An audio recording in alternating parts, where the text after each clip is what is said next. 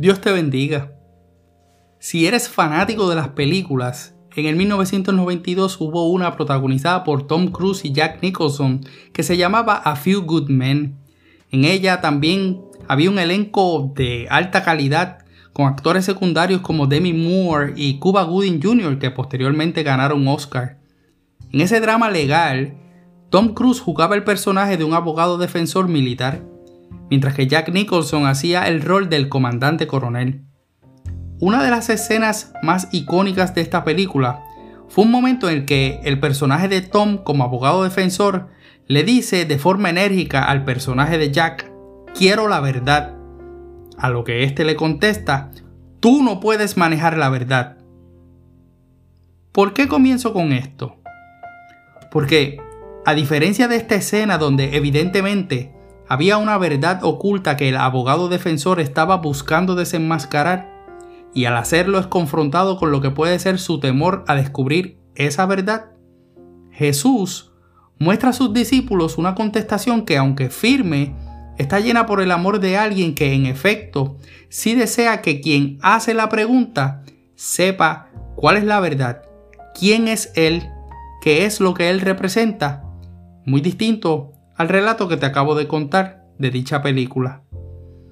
En Juan 14, 6, hemos visto a Tomás decirle a Jesús que no sabe a dónde va y preguntarle que, ¿cómo pues podemos saber el camino? Ya hemos ido por varios puntos claves de lo que representa para nosotros que Jesús sea ese camino, porque Él es el camino y esa es una importancia que debemos tener presente para seguir en Él. Recordarás que en la introducción de la palabra camino del griego hadash, metafóricamente representa un camino de conducta, una manera de pensar, sentir y decidir. Pero a pesar de que esto pudiera sonar racional, no lo es, pues nuestro fundamento es de fe y sobrepasa la razón, pues Jesús se presenta como el único camino. Y esa es una verdad que aunque altamente cuestionada por muchos sectores, no deja de ser la verdad. Pues el Señor no es hombre para que mienta, ni hijo de hombre para que se arrepienta. Él dijo y no hará. Él habló y no lo ejecutará? Así dice la Biblia en Números capítulo 23, versículo 19 en la versión Reina Valera. Jesús al presentarse como la verdad en aquel tiempo, representó un choque para los que le escuchaban, uno que era necesario de manera contundente para separarse de todas las falsedades supersticiosas que habían entre los gentiles, las invenciones de los judíos las opiniones corruptas y los preceptos de maestros falsos. Esto pasó hace más de 2000 años, pero cualquier parecido a nuestra realidad actual no es casualidad. En ese momento y en este tiempo, la verdad puede tener diferentes perspectivas y consideraciones. Cada quien constantemente en las redes sociales toma su espacio para publicar lo que cree, lo que piensa y lo que considera como verdad. Pero como dice la canción del conocido Marcos Witt, hay una verdad que nunca me dejará desfallecer, y aunque yo no lo deba merecer, me sostiene. Dios ha sido fiel y por siempre lo será. Hay un comentario bíblico de Matthew Henry que menciona que esa verdad se opuso a las figuras de las tinieblas siendo Cristo la sustancia de todos los tipos del Antiguo Testamento.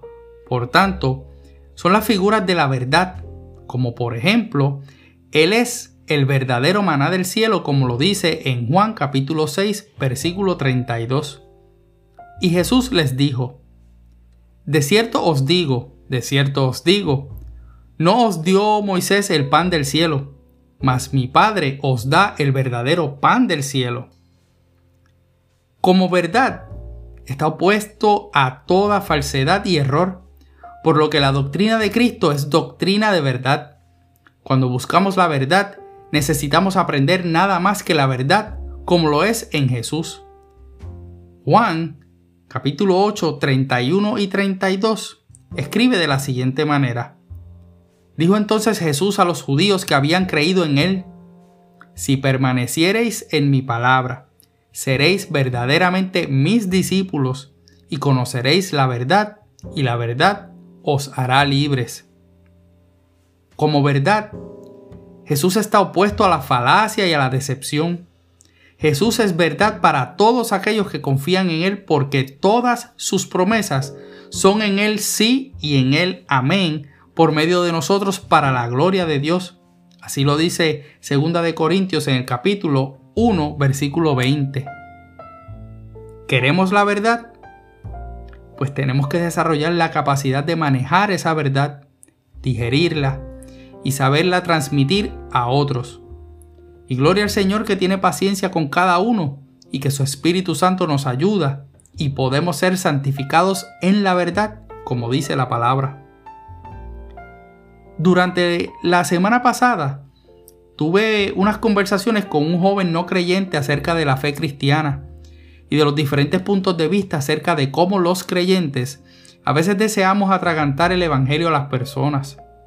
Particularmente, noto una generación de jóvenes extremadamente racional por la cantidad de acceso de información que tienen. Pero sobre todo, los adultos no estamos dando un testimonio que muestre las marcas que deja seguir el camino de la verdad. Si las personas quieren razón, las verdaderas ideas generales que se tienen de Dios están abiertas a la razón humana, sin su intervención sobrenatural. Sin embargo, no podemos olvidar que es el favor de Dios quien ejerce intervención divina por nosotros y es quien hace el trabajo de convencer por medio de su Santo Espíritu. Pero por nuestra parte, cada día debemos seguir preparando nuestros corazones y nuestras mentes en la verdad para que podamos ser reflejo del resplandor que es Cristo. De manera de que podamos plantar o regar y que permitamos que el Señor sea quien dé el crecimiento, como lo dice Primera de Corintios capítulo 3 versículo 6. Jesús es el camino y es la verdad. Clamemos para que la revelación del Señor se manifieste en nuestras vidas de manera poderosa y que, como el salmista en el Salmo 119, versículos 29 y 30, podamos pedirle al Señor, aparta de mí el camino de la mentira, y en tu misericordia concédeme tu ley. Escogí el camino de la verdad. He puesto tus juicios delante de mí. Conoce la verdad y serás libre. Conoce a Cristo. Él te dará libertad. Como siempre, permíteme orar por ti. Señor, nos presentamos delante de ti necesitados de tu favor, de tu gracia, de tu poder pues tu reino no consiste en palabras, sino en poder. Que ese poder sea manifestado en nuestros corazones y mentes para que podamos hablar a otros de ti como verdad absoluta. Danos, Padre, la valentía de darte a conocer con amor, para que así como tú nos trajiste al redil, podamos alcanzar a otros por tu misericordia. Te lo pido en el nombre de tu Hijo Cristo Jesús. Amén. Aprovecha este tiempo y si estás en Spotify, toca donde dice seguir o follow. Y si estás en Apple Podcast, puedes suscribirte a Byte Fe y dejar tu clasificación de 5 estrellas y compartir una reseña. Para mí es una gran bendición poder leer sus opiniones. También puedes seguir en Facebook e Instagram las diferentes publicaciones de palabra de fe que comparto durante la semana. Como siempre, soy tu hermano y amigo José Molina y junto a mi hermosa esposa Sonia Riera, servimos al Señor como mujeres, a nuestra amada congregación de la iglesia AMEC, Casa de Alabanza, una iglesia de presencia, localizada en el pueblo de Canóbanas, en Puerto Rico, y cuyo pastor rector es Misraim Esquilín. Deseamos que Dios te bendiga.